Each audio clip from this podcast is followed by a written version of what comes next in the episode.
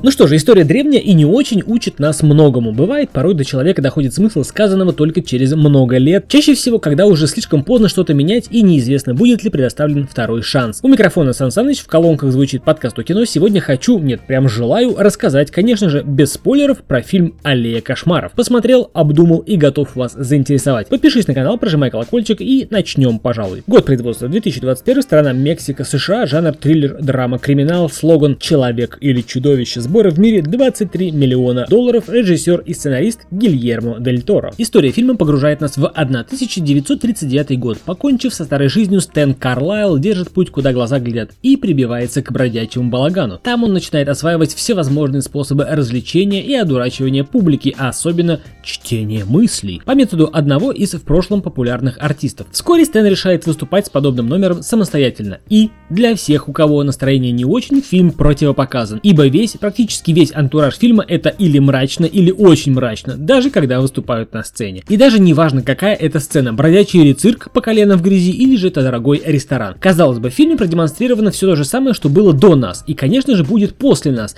ровно до тех пор, пока будет существовать человек, с его подлыми и бесчеловечными поступками, корыстные и алчные, порочные и притворные, слабые, искренние и доверчивые, будут преданы. Коварство, ложь, эгоизм, цинизм, жестокость, равно как и талант и харизма. Все идет в дело, когда цель одна – накопление денег. Сразу после просмотра не испытал особых эмоций. Было ощущение, что все заслуженно и логично. Люди делают ставки, кто-то выигрывает, а кто-то нет. Но на следующий день пришло осознание, что Гильермо Дель Торо представил на экране новое изложение истории про Икара и погрузил все это в атмосферу театра. Если хотите, вся наша жизнь театр, а мы в нем актеры. У кого-то цирк и у каждого свои иллюзии. Наш же герой подлететь в своей попытке так близко к власти, в попытке начать оказывать влияние на сильных мира всего, попал в интересную ситуацию. В какую, посмотрите в фильме. Спойлерить не хочу. Спустя некоторое время пришло осознание, почему главный герой такой, почему он так поступает, так, а не иначе. Причины поступков и принятие последствий. Это было интересно. Что по атмосфере? Антураж фильма прост и шикарен одновременно. Как блеск и нищета куртизанок в том смысле, что яркие наряды с одной стороны, но при этом вечная грязь, слякоть и вечные страсти, вечные дрязги, вечная фальш всего. И даже не хочется заглядывать за кулисы, где нас поджидает страшная и неприглядная изнанка всей этой на показ пестроты и яркого шоу. В главных ролях Брэдли Купер, Уильям Дефо, Руни Мара, Кейт Бланшет, Рон Перлман. В общем, все сыграли хорошо, пускай даже и эпизодические роли иногда. Заявленные жанры, триллер, драма, криминал, все это есть. Все